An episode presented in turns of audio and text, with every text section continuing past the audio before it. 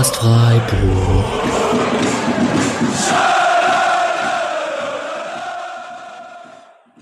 Hallo und herzlich willkommen zur 94. Episode des Podcast Freiburg. Wir nehmen auf am Montagabend nach dem nächsten Erfolg des SC äh, gegen Hertha BSC.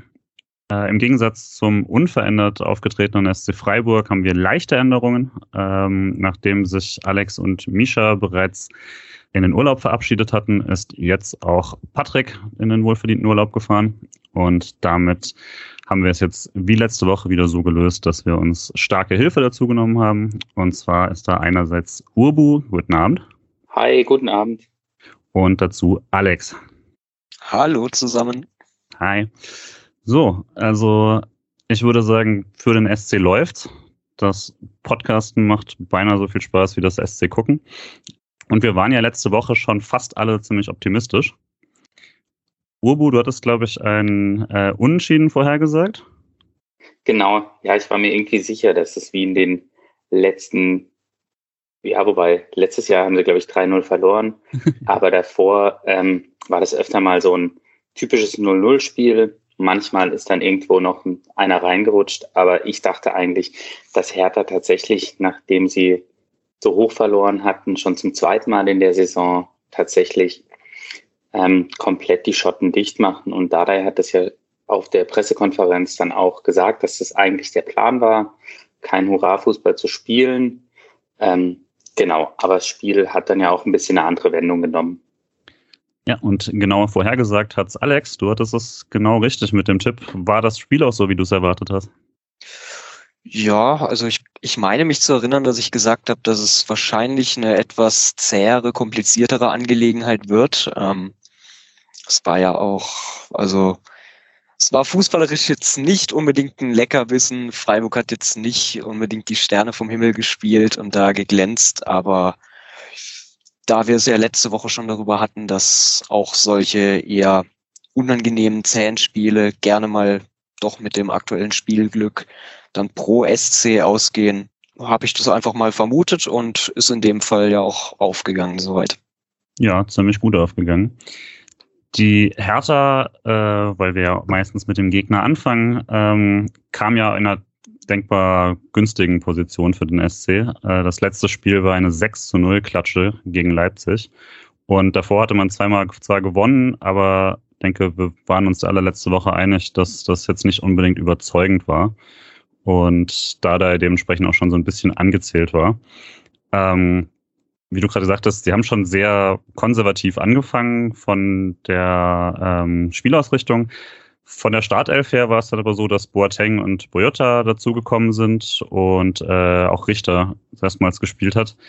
Hat das für euch einen Unterschied gemacht, in dem wie Hertha aufgetreten ist, oder war es dann doch mehr vom gleichen, Urbu? Also ich habe es vom psychologischen her eigentlich verstanden, dass man Boateng reinbringt. Allerdings gegen so ein laufstarkes Team wie Freiburg eben Darida wieder rauszunehmen oder erst gar nicht auf den Platz zu stellen, hat mich dann schon gewundert, weil der einfach vieles zuläuft, ähm, was dem SC, glaube ich, zurzeit gelingt, gute Verlagerungen und so. Ähm, von dem her muss ich sagen, finde ich, ist es nicht unbedingt aufgegangen. Man könnte natürlich sagen, alles, ähm, alles ist eine Verbesserung gegenüber einem 6-0, aber letztendlich fand ich nicht, dass Hertha jetzt so sicher stand, dass man sagen könnte, dass dieser Defensivverbund mit defensivem Mittelfeld und ähm, der, der Fünferkette hinten so sattelfest gewesen wäre. Ja. Äh, Alex, hattest du, hat, hat dich irgendwas überrascht an dem, was Hertha da auf den Platz gebracht hat? Ähm, nicht wirklich. Also worauf, äh, worauf ich auch nochmal gern eingehen würde, also Streich hat in der Pressekonferenz vor dem Spiel wirklich betont, dass seiner Ansicht nach die Hertha in Leipzig ein sehr gutes Spiel gemacht hat.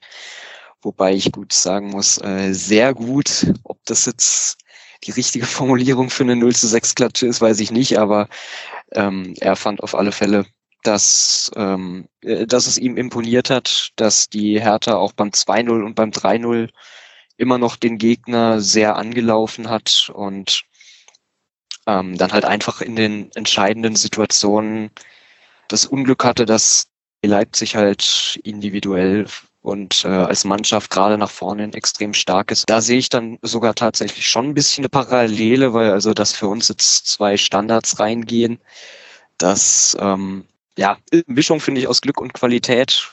Ähm, aber ansonsten ähm, muss ich sagen, fand ich, dass wir in manchen Situationen doch wirklich Glück reden können, dass es halt in Anführungsstrichen nur die Hertha in ihrer aktuellen Situation war und ähm, einige Fehler von uns hinten nicht so wirklich.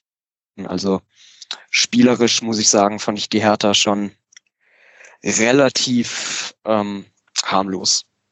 Ja, ich finde vor allem das äh, Pressing, was sie gespielt oder nicht gespielt haben, war einfach extrem verhalten und ich finde zwar auch nicht gut ausgeführt. Also die Stürmer standen ähm, sehr nah beieinander. Ähm, Deswegen konnte über die Außen einfach gut aufgebaut werden. Ähm, der einzige, der immer mal wieder rausgerückt ist aus der Formation, so habe ich gesehen, war Serda.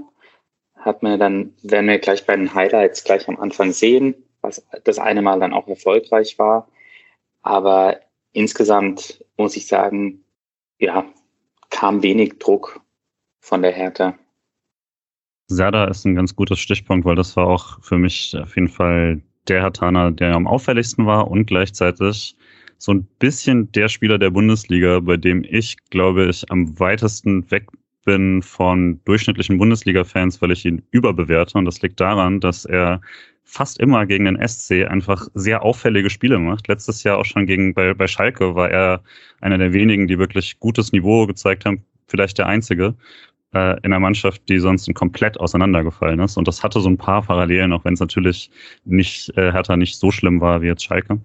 Ähm, deswegen tut er mir echt schon fast immer leid, dass er in dieser Situation ist. Und ich gehe auch davon aus, dass das nicht jede Woche so ist. Äh, so viel sehe ich jetzt ehrlich gesagt weder Schalke noch Hertha. Äh, aber fand ihn auch wieder, wieder sehr, sehr gut. Und hat dann, werden wir später auch, wie du sagst, noch sehen, äh, bei den entscheidenden Aktionen eigentlich immer den Fuß im Spiel gehabt. Aber ansonsten, ja, würde ich auch sagen, die, die großen Kniffe sind nicht unbedingt aufgegangen und äh, Davy Selke als Stoßstürmer hat sich jetzt auch nicht äh, unbedingt beworben für weitere Aufgaben.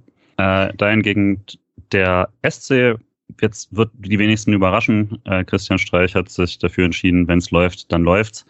Ähm, wurde vor dem Spiel ja noch darauf angesprochen, äh, dass er die Mannschaft wieder nicht verändert hat nach einem Sieg und ob es die Logik wäre, never change a running system. Und dann meinte er sowas wie nein, eigentlich. Und dann war die Antwort letztlich, aber man möchte nichts verändern, wenn es läuft und was natürlich exakt ein running system ist.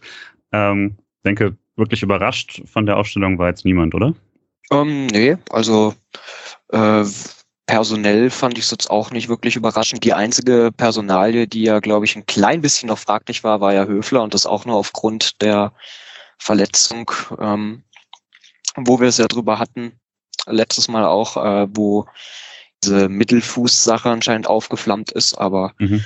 nee, ansonsten ähm, gehe ich da voll mit. Also ähm, ich habe auch schon vor dem Spiel geschrieben, äh, dass davon auszugehen ist, dass die Trainer sehr wahrscheinlich auf das zurückgreifen werden, was sich in den letzten Wochen bewährt hat. Und das haben sie dann ja auch voll und ganz, also wirklich jetzt was, was die Formation und auch die personelle Besetzung anging.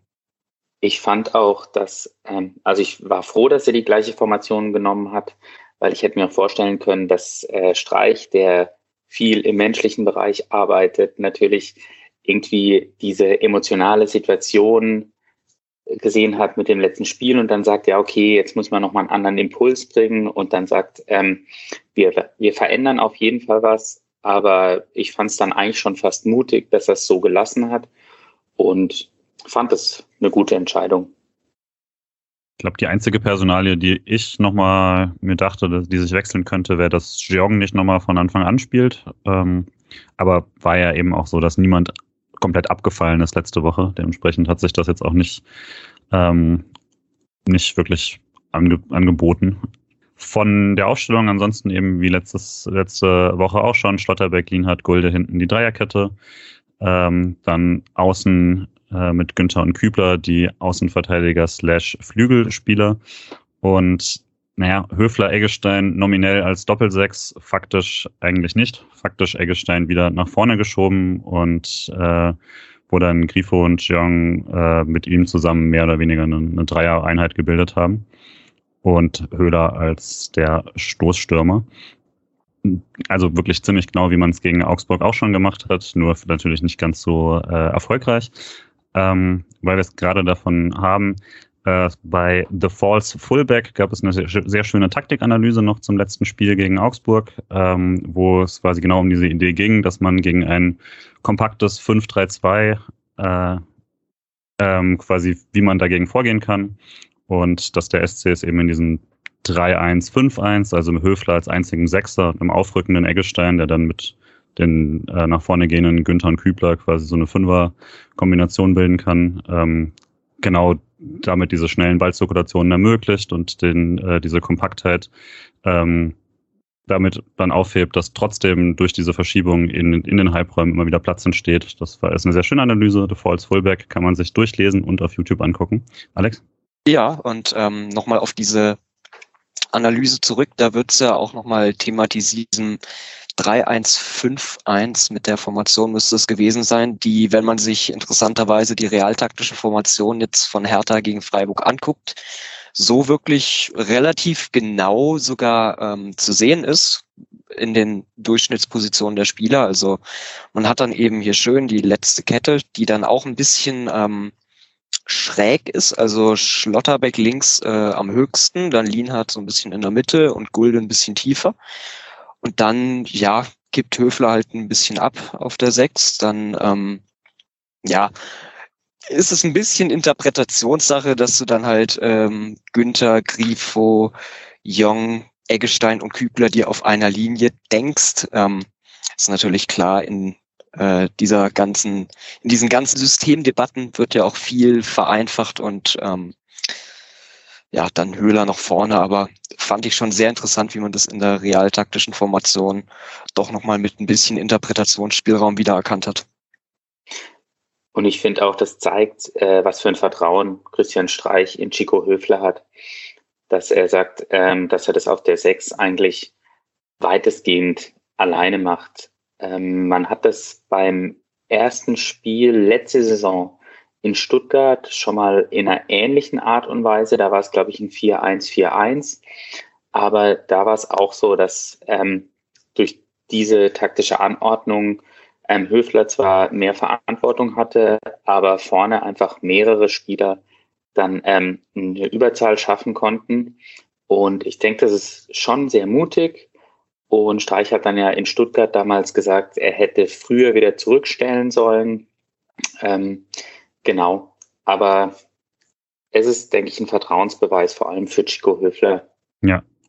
Und ist vielleicht eben auch so einer der Gründe, warum dann bei allen äh, schönen Spielen dabei rausgekommen sind, die Santa Maria-Sache dann nie so ganz aufgegangen ist, weil das wäre eben seine Position, ähm, die er in Frankreich am liebsten gespielt hat, wäre genau in so einer Situation gewesen, wo er der einzige Sechser ist und diese Position ist beim SC einfach belegt in solchen Situationen.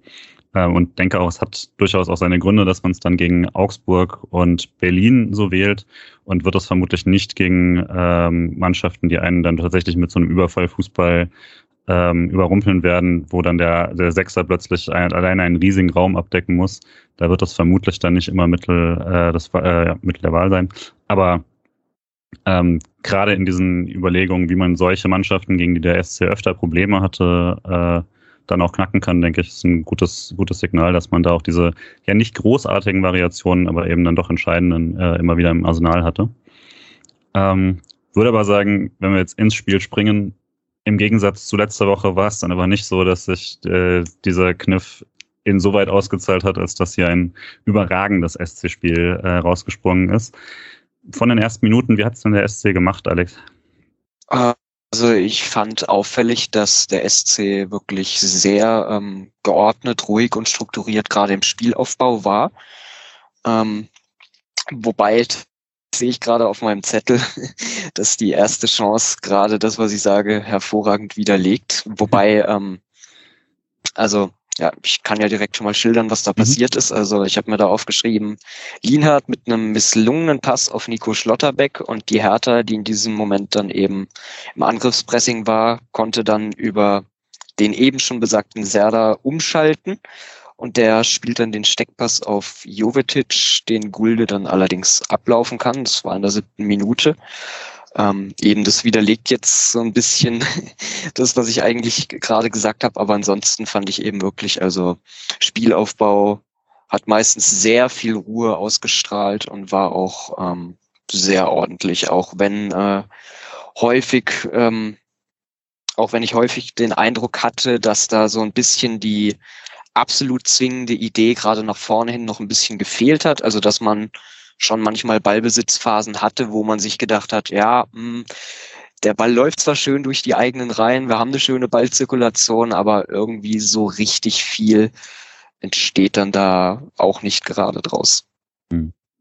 Ähm, ja, aber findet ihr, dass es jetzt eher von Lienhardt der schlampige Pass war oder hätte da auch Schlotterbeck den, den Schritt drauf zumachen können? Ich erinnere mich noch an die E-Jugend, da wurde uns das eingebläut, Ball immer anlaufen, ähm, weil ich glaube, hätte er da sehr da ins Leere laufen lassen, weiß ich nicht, ob das so diesen großen Effekt gehabt hätte, dass er dann so viel Raum vor sich gehabt hätte, weiß nicht, ob das der Plan war, aber ich wollte jetzt die Schuld da nicht ein, also nur bei, bei Lienhardt sehen. Was meint ihr? Hatte das auch mir so aufgeschrieben, quasi ungenauer Pass und äh, unnötig stehen geblieben. Also tatsächlich einfach eine Situation, die vielleicht dann in den ersten Minuten noch eher noch passiert, wenn man noch nicht so hundertprozentig im Spiel ist und vielleicht auch so ein bisschen überrascht war. Ich glaube, das war ja auch Serda, der sich da den Ball holt und äh, ein bisschen überrascht war, wie er da dazwischen springt und Schlotterbeck ihn noch gar nicht so auf der Rechnung hatte. Ähm, passt aber insoweit vielleicht auch ganz gut zu dem, was du gesagt hast, Alex, dass ähm, es danach solche Szenen tatsächlich sehr, sehr wenig gab. Also das, das kann dann quasi, ich würde ich gar nicht sagen, das ist per se die Widerlegung, sondern so die Ausnahme der Regel. Ähm, denn die Szenen, in denen Hertha dann irgendwie einen gefährlichen Ballgewinn hatte beim Freiburger Aufbauspiel, die waren selten. Ähm, der SC hat, denke ich, zu wenig dann vorne ähm, tatsächlich sich Chancen erspielen können, aber äh, gab es durchaus in der Anfangsphase. Äh, ich habe in der neunten Minute ähm, einer dieser Beispiele, wo so ein Zurückfallen der Grifo äh, auch Raum schafft und den dann mit einem extrem guten Pass auf, auf Günther einfach äh, vertikal ähm, durch äh, freispielt. Flanke ist dann zwar nicht so ganz sauber, aber der zweite Ball landet nochmal bei Kübler und äh, Schwolo dann auch zwar sicher, aber es fand ich eine sehr, schön, sehr schöne erste Szene, gerade dafür, dass äh, der Pass von Grifo einfach ähm, sehr, sehr gut war und diesen Raum auch genutzt hat. Ja, und das war auch eben dieses äh, Liegende, was wir gegen Augsburg auch mal hatten.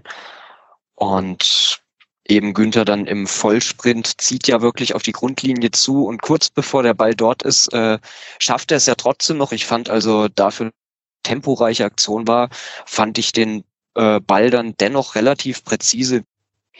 Ähm, ich glaube, beide Zone hat er auch bei einer Folge mitgewirkt, Günther, und hat dort erzählt, dass er so einen Sprinttrainer hatte, wo er genau sowas geübt hat, mhm. im, im Vollsprint dann auch noch so abstoppen zu können, beziehungsweise den Bewegungsablauf da noch hinzukriegen, dass man dann auch noch so eine Flanke schlagen kann. Und wenn man so die meisten Flanken von ihm anguckt, habe ich so das Gefühl, er wird von 100 Mal irgendwie 80 Mal tatsächlich den Elfmeterpunkt ungefähr treffen von der Richtung. Und so ist ja auch ähm, das Tor von Jeong in Stuttgart gefallen. Ähm, kann sein, dass er nochmal so ein Tor vorbereitet hat, aber diese Flanke, die dann so in die Mitte vom Strafraum kommt, da braucht man dann auch gar nicht so eine krasse Strafraumbesetzung. Wenn die Stürmer wissen, wo sie hinlaufen müssen, dann ist das echt eine Waffe. Und diese, die äh, Pässe auf Günther, das war, du hast, glaube ich, Grifo erwähnt, Julian, mhm. und einmal war es dann, glaube ich, noch Schlotterbeck, mhm. eine Minute danach oder davor. Ähm, ja, also der, der hatte echt ordentlich zu laufen in der Anfangsphase und ich hatte auch das Gefühl, okay, da geht jetzt wirklich, geht jetzt wirklich einiges. Genau. Ähm, grundsätzlich in der Anfangsphase war war es noch so ein halbwegs offenes Spiel. Da hatte Hertha dann zumindest noch die Situation auch sehr dann nochmal, äh, wo er wirklich zwei, drei Freiburger richtig schlecht aussehen lässt, einfach mit einem Sprint durch die Mitte. Ähm, der Mainzer Keller hatte das auch heute, hatte der den SC Freiburg so als sein Thema hatte heute, äh, als einer der Kritikpunkte am SC, dass quasi genau durch bei solchen Tempoläufen durch die Mitte der SC oft nicht so richtig Zugriff findet denke auch, wir hatten es halt schon oft darüber, dass der SC in erster Linie darauf achtet, dass er dort die, die Steckpässe zustellt und sowas, weil diese Steckpässe in den Strafraum bei Freiburg sehr selten vorkommen. Ähm, aber dass da dann teilweise Tempo und Aggressivität nicht ganz mithalten, wenn jemand äh, da so durchmarschiert. Es ist aber auch nicht viel draus geworden, das, äh, das Spiel über. Und ähm, ja, kurz danach gab es noch diese hübsche Aktion, wo äh, Jeong mit der Hacke und Höhler mit Direktpass äh, sich da durchgespielt haben, aber Kübler dann nicht ganz zum Abschluss kam, leider. Ja, da wollte er eigentlich nochmal weiter rüber verlagern. Mhm. Auf Günther, glaube ich. Ja. Stimmt, genau. Ja, ja. Und er ja. verschenkt es dann so ein bisschen. Genau. Und der Aufbau war sowieso, finde ich, also die erste Viertelstunde war gefühlt alles über links, Aufbau eigentlich fast ausschließlich über Schlotterbeck, ähm, was eigentlich ganz witzig war, weil in der siebten Minute eben genau dort dieses Missgeschick passiert ist und Hertha überhaupt nicht mehr ähm, das auf dem Schirm hatte, beziehungsweise das überhaupt nicht mehr irgendwie genutzt hat. Es war schon fast äh, grotesk, dass die wirklich jedes Mal wieder diesen Pass auf Schlotterbeck gespielt haben. Und was, glaube ich, auch noch ein Grund dafür war, dass das so gut funktioniert hat, war, dass Jeong dann auch ähm, immer links noch mit ausgeholfen hat und dann so eine Überlagerung da war. Vielleicht hatte deswegen Günther auch so viel Freiraum. Hm.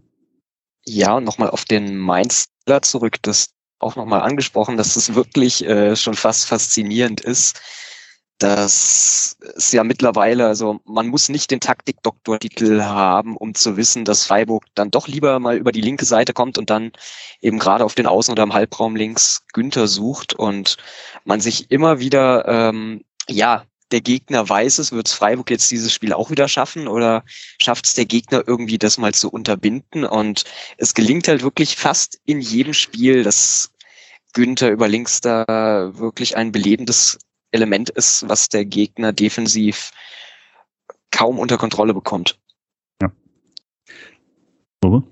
Ähm, und da muss ich sagen, kam dann in der 30. Minute oder so, kam dann die Grafik bei Sky, ähm, wo die, äh, wo die Angriffszonen waren. Und das hat mich dann tatsächlich bei dem Spiel extrem überrascht, ähm, dass es waren 38 Prozent über links und sogar mehr, also 43 Prozent kamen dann über rechts. Also es hat sich dann später rüber verlagert. Mhm. Lag, denke ich, auch an Grifo, der dann eben rechts das gemacht hat, was ähm, Jeong in der Anfangsphase links gemacht hat. Ja. Aber das war jetzt ein Vorgriff, ja. Nee, aber es passt gleich perfekt. Ähm, nämlich bevor, bevor das tatsächlich relevant wird vor dem äh, Freiburger Führungstreffer, gibt es noch einen ähm, sehr äh, gefährlichen, von der Position her Freistoß für Hertha. Jovicic kommt auch scharf, aber dann doch zu zentral und Flecken hat ihn dann auch relativ sicher. Bisschen unnötig, glaube ich, dass Höfler da den Freistoß hergibt, aber wird dann nicht bestraft. Und kurz danach ist Grifo mal tatsächlich dann eben ähm, genau auf dieser getauschten Seite und setzt Kübler ein, der dann die Ecke immerhin rausholt.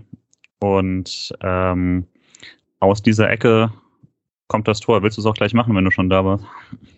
Ähm, die Ecke muss ich sagen, ich habe mir da Verwirrungstaktik aufgeschrieben, weil es war die typische Höfler-Ecke, ähm, die diesmal aber nicht Höfler erreicht hat, sondern eben Lienhardt. Und ich glaube fast Selke war auch noch dran und rutscht, glaube ich, über Selkes Scheitel auf die Stirn von Lienhardt. Ähm, genau, aber dann starker Kopfball und Schwolo kriegt die Hände nicht mehr hoch. Mhm man sagt ja immer so gern, ich bin ja kein Torwart-Experte, aber ähm, also ja, ich will ihn da jetzt nicht schuldig sprechen, aber ich fand es sah schon, also es, es sah unvorteilhaft aus irgendwie, wie er da so die Hände hochreißt und irgendwie äh, ähm, ja, wie soll ich sagen, also es sah alles in allem eigenartig aus. Aber was ich zudem noch ergänzen wollte, was auch bei dieser Ecke wieder sinnbildlich ist, hat Tobi Escher auch im Mainzer Keller angesprochen, dass ich glaube, Ausnahme von einer einzigen Ecke, die mehr oder weniger an den 5-Meter-Raum gespielt. Und ja, in dem Fall hat es dann ja auch geklappt mit Lienhardt, der da am ersten Pfosten stand. Ja. Ähm, ich würde auch, also ich hatte mir auch eben kurz notiert, ob das Absicht war oder nicht, war ich mir nicht hundertprozentig sicher, weil quasi Höfler macht den klassischen Weg, den er immer macht, am Rand vom Fünfer und direkt dahinter ähm, ist direkt dahinter ist dann äh, ist dann das Lienhardt-Kopfballduell. Wenn's, es kann halt auch wirklich gut sein, dass es äh, dass, dass äh, einfach leicht zu hoch ist, aber es wirkte schon für mich, wie genau er räumt den äh, Raum quasi frei, in dem dann Lienhardt zum Kopfball kommt. Ähm, auch würde ich sagen, leichter Schub seinen Rücken von Lienhardt. Ähm, denke, am Rande des Erlaubten trifft das, glaube ich, ganz gut. Erinnere mich dann eben immer als, äh, ich glaube, Schaller war es, der das Tor aberkannt bekommen hat, wegen diesem Minischubser in der Luft. Seitdem bin ich da immer so ein bisschen vorsichtig bei diesen Toren, aber ähm, denke auf jeden Fall nichts, nichts falsch entschieden an der Stelle. Das war gegen Bremen, oder? Mhm. Ja, ja, ich glaube. Gegen äh, Klaasen. Ja, habe ich mich auch ziemlich aufgeregt. genau. Ähm, in der Folgezeit war es dann für den SC jetzt nicht so, dass es, äh, dass Hertha massiv reagiert hätte und man ähm, irgendwie plötzlich am eigenen Strafraum gestanden hätte. Ähm, es gab nochmal einen gefährlichen Freistoß von Plattenhardt und äh, nochmal einen fantastischen Pass auf Günther, wo dann, äh, dann glaube ich, Kübler zum nochmal rankommt und dann kommt die Reingabe nicht mehr so gut, aber ähm, Hertha kommt eigentlich in der, in der, Situation, in der Spielsituation generell nur durch Freistöße und Fernschüsse äh, wirklich vors Tor. Und das ist ja dann ein Thema, was wir oft haben. Dann hat man die Torschüsse, aber die, und die sind dann auch teilweise ganz schön knapp, aber das sind halt dann doch eben Fernschüsse, die zu Recht einen sehr geringen äh, Expected Goals Wert haben. Und ich mache mir da auch ehrlich gesagt selten Sorgen, dass so einer mal reinflattert, wenn da hinten Flecken steht. Seht ihr das anders? Absolut. Also und der SC ist ja auch ein Team, das tatsächlich, ähm, müsst mich jetzt korrigieren, wenn es überhaupt nicht stimmt, das durchaus Schüsse zulässt. Sehr. Ähm, aber ähm, solange die aus 20 Metern sind, muss es halt irgendjemand richtig, richtig Gutes sein, dass die Dinger dann halt auch im Winkel landen. Und ähm, ich finde auch, dass in der Phase eigentlich dann gar nicht so wirklich viel passiert ist. Trotzdem gab es, finde ich, viele starke Aktionen, wo man sagen könnte, okay, da hätte jetzt tatsächlich was draus werden können. Und das ist, glaube ich, auch das, was Streich dann später gesagt hat. Viele Sachen sind gut gelungen, einiges war aber einfach schlampig gespielt. Ähm, einmal gab es die, die Kontermöglichkeit, nachdem Eggestein, glaube ich, im Mittelfeld so, ein, ähm, so eine Bogenlampe einfach mit dem Außenriss direkt runtergeholt und weitergeleitet hat.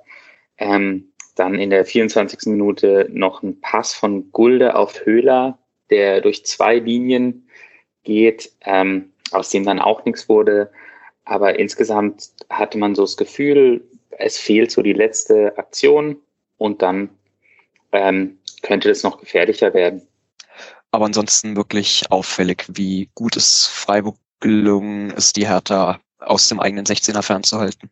Ja, und wir hatten es ja wirklich schon öfter darüber, der SC ist dann eine Mannschaft, die Schüsse kassiert, aber eben ähm, wenig gefährlich ist, denke ich ein Beispiel.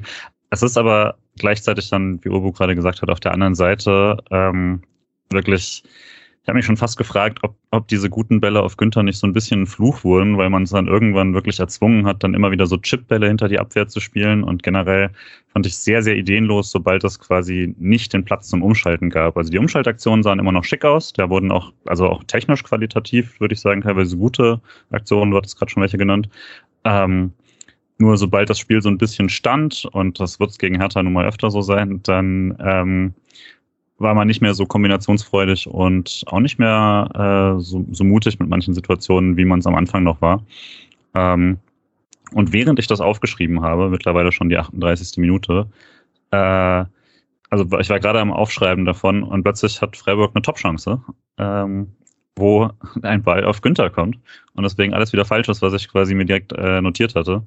Nämlich äh, Gulde spielt einen sehr, sehr schönen Diagonalball und Günther macht mal was, was er sonst nicht so macht, nämlich ihn direkt in die Mitte spielen mit einem quasi kleinen Lupfer halb hoch an den Strafraumrand und Höhler spritzt da quasi noch vor den Abwehrspieler. Und ich glaube, er wird dann tatsächlich geklärt zur Ecke, war das dann. Also, aber, ähm, also es war jetzt nicht ein Vorbeitreten oder so, aber äh, das wäre sehr schade, weil das wäre ein wunderschönes Tor gewesen, wenn, wenn der auch noch reingeht. Äh, aber das hat dann doch gezeigt, warum sie diese, glaube ich, diese Bälle dann öfter mal gespielt haben.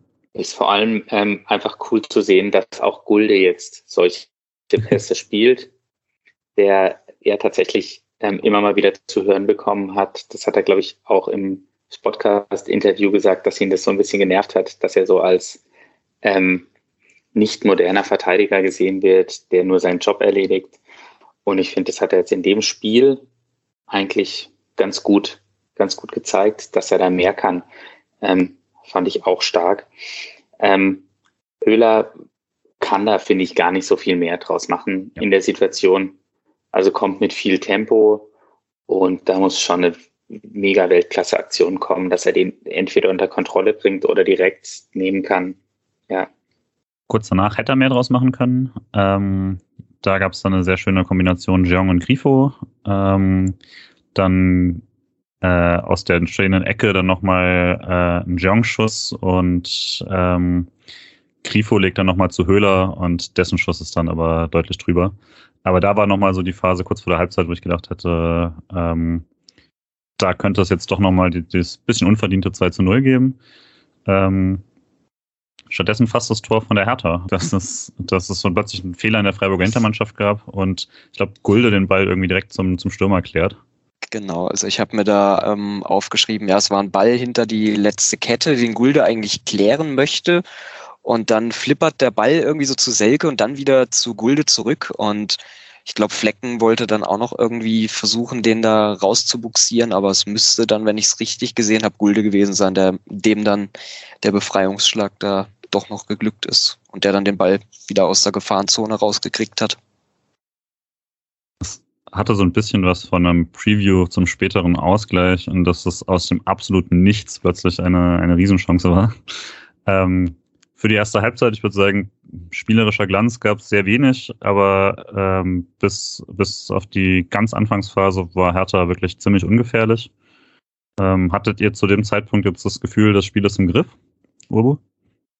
Im Griff eigentlich schon, aber ich fand, also ich bin mir beim SC nie sicher, ob das dann da, daran liegt, dass man die Sache wirklich selber im Griff hat oder ob es daran liegt, dass der Gegner einfach tatsächlich nicht so stark ist. Ähm, aber ich hatte tatsächlich nicht so viel Muffensausen, dass da extrem viel passieren könnte. Ähm, ja, ich weiß nicht, seht ihr es anders? Ja, also ich habe mir ein paar Mal, wie ich vorhin auch schon am Anfang gesagt habe, äh, habe ich mir vor allem in der Halbzeit ein paar Mal gedacht, au, au, au.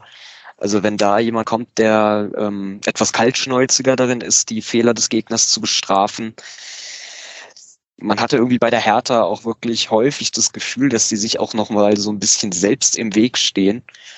Und das ist es halt irgendwie bei so einem Krisenclub. Also wenn's äh, wenn's nicht gut läuft, dann läuft's äh, manchmal richtig nicht gut, also richtig schlecht. Und das finde ich halt gewissermaßen auch ähm, das Schöne, weil früher war ja der SC gerne mal ein Aufbaugegner für Teams, bei denen es wirklich so richtig doof lief. Und da hatten gerade wir dann ja Spiele, wo man äh, wo man sich danach wirklich gedacht hat, also boah, so ein Spiel würde man jetzt nicht nochmal nachbereiten müssen wollen. Und da, ähm, ja, also spricht, finde ich, auch dafür, dass der SC es dann halt auch mal schafft, ähm, ohne selbst spielerisch zu glänzen, dann auch mal die Schwäche eines solchen Gegners auch mal selbst auszunutzen und dann dreckig auch mal so ein bisschen jetzt so ein 1 zu 0 mitzunehmen. Wobei, ja gut, was heißt dreckig? Also wirklich unverdient war es nicht. Es ging in Ordnung, fand ich. Also man ist in die Halbzeit gegangen mit dem Gefühl, da haben wir ein Ergebnis auf Tanztafel, das lässt sich ähm, vor allem bei dem Spielverlauf definitiv rechtfertigen. Ja, ging mir auch so. Ähm, eben, der Wunsch war eben, dass der SC das offensiv dann auch nochmal äh, die Schippe drauflegen kann, gerade weil Hertha so ungefährlich wirkte.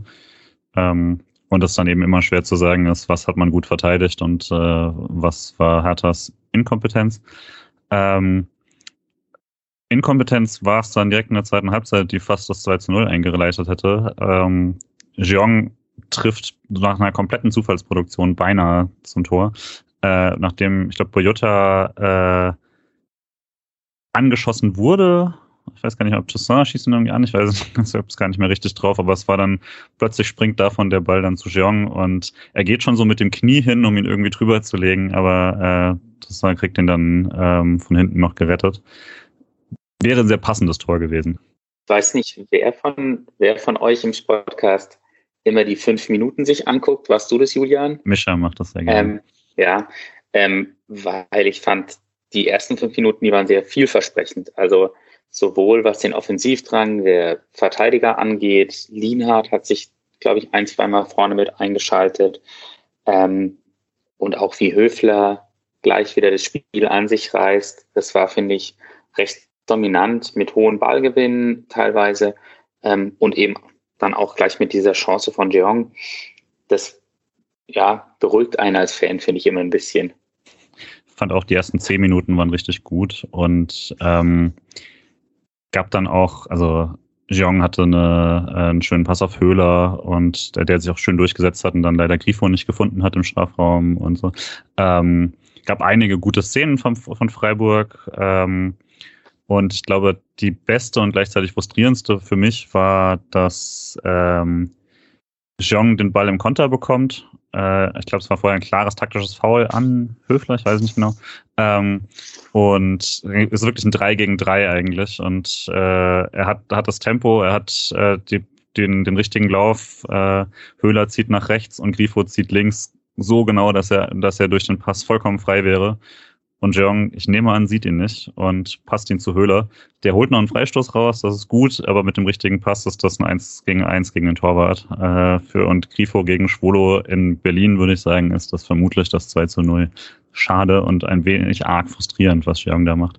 Ubu. Ich fand die Situation ähm, ziemlich identisch zu der Hertha-Chance. Nur, dass Hertha den Ball dann tatsächlich äh, in die Zentrale spielt. Mhm ähm, der Reporter hat dann noch irgendwie gemeint, dass äh, Grifo im Abseits gewesen wäre und Jeong ihn nicht hätte anspielen können.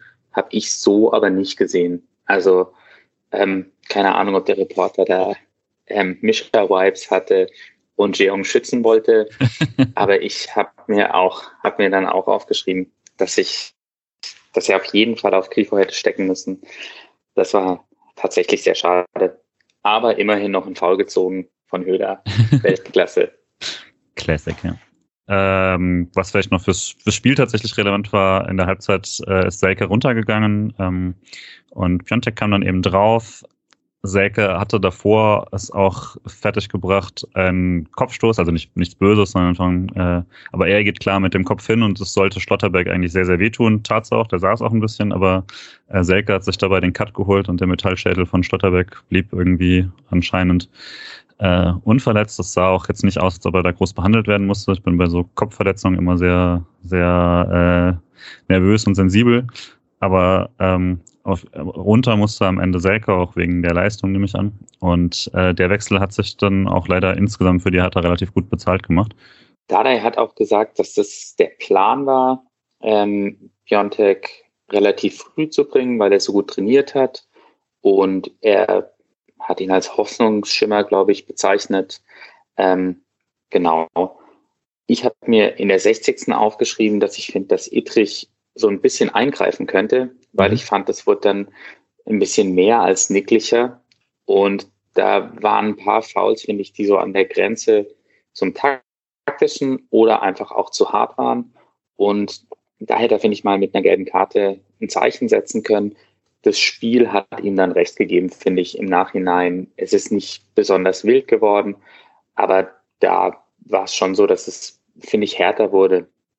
Und gab ja auch diese Zusammenstöße von Lienhardt, glaube ich, auch noch. Also es lagen dann mal einige SC-Verteidiger, ähm, was mich tatsächlich etwas besorgt hat. Hatte mir das auch notiert, dass hier Hertha eigentlich nur noch mit äh, Fouls aufgefallen ist in dieser Phase äh, und da ansonsten auch spielerisch gar nichts mehr angeboten hatte. Ähm, der SC hat dann auch mal reagiert, nachdem Hertha zu diesem Zeitpunkt äh, bereits zweimal gewechselt hat und damit vier Leute gewechselt hatte. Äh, Pekarik war für Dardai gekommen und äh, Jaschemski für Boateng und Ecklenkamp für Richter. Und äh, kurz nach der Szene wird dann auch noch Mittelstädt äh, für Jovicic gebracht, womit er in der 64. schon alle Wechsel durch hatte. Freiburg hatte dann den ersten in der 62. Äh, Keitel für Eggestein äh, tatsächlich taktisch oder einfach, weil man auf der Situation, auf der Position so gut besetzt ist, um da dann die Frische zu nutzen? Was glaubst du, Alex? Schwer zu sagen. Haberer haben wir da ja auch noch. Der kam ja dann auch noch später. Von daher, also ähm, würde ich, denke ich, eher auch mal äh, vermuten, dass das halt auch ein bisschen eher so ein personell bedingter Wechsel war, weil also ich habe da jetzt nicht unbedingt eine sonderlich große Notwendigkeit darin gesehen, da jetzt mhm. taktisch groß was zu verändern. Wer weiß, vielleicht hat sich Streich auch taktisch dabei irgendwas gedacht, wird er bestimmt haben. Ähm, der wechselt ja auch nicht, wie er lustig ist, auch wenn es immer wieder Leute gibt, die wahrscheinlich das immer noch denken. ähm, aber ansonsten kann ich mir schon vorstellen, dass das ein Wechsel ist, der eher mit dem personell qualitativ hohen Aufgebot zu tun hatte, dass wir da im Mittelfeld haben. Vor allem ähm, beim Kicker gelesen, dass Keitel in einem Interview auch durchaus seine Ambitionen angemeldet hat. Er ist ja wirklich bemerkenswert oft schon in dieser Saison gestartet hat, schon eine ganze Menge Spielpraxis gekriegt. Von daher würde ich mir das eher damit erklären. Mhm. Uh, und weil ich es heute noch nicht getan habe und das keine Podcast-Folge ist, wenn ich es nicht tue, uh, Nico Schlotterbeck, fantastische Aktion. Ähm, kurz danach in der, äh, in der 66. gibt es eine sehr, sehr schöne Szene für ihn wieder, die, finde ich, sehr exemplarisch gezeigt hat, was ihn äh, auch außerhalb der reinen Defensivarbeit gerade so stark macht. Ähm, Hertha greift an und er grätscht den Angriff ab, bringt den Ball dabei zu Grifo, springt auf, rennt nach vorne, bekommt den Pass, dribbelt noch, bringt den Ball auf Jeong und da gibt's, würde ich sagen, ein Foul, das nicht gepfiffen wird. Ähm, aber dann gleich Freiburg wieder im Gegenpressing, erobert nochmal den Ball über Höfler und kriegt dann den Freistoß.